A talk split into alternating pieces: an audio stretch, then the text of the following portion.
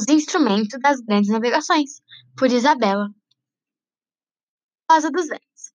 A Rosa dos Ventos foi criada no século XIV para ajudar em grandes navegações. Indica os pontos cardeais, colaterais e subcolaterais. O GPS. O GPS é um localizador eletrônico muito usado hoje em dia. Foi criado na época de 1960, mas só foi concluído em 1995.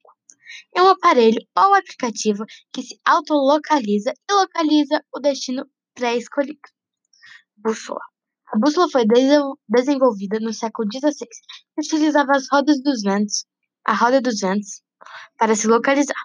O ponteiro da bússola sempre aponta para o norte, e era assim que eram realizadas as navegações e explorações naquela época. Astrolábio. O astrolábio era o material usado para medir os astros acima do horizonte. Esse material foi criado no século XVI e também era usado nos mares.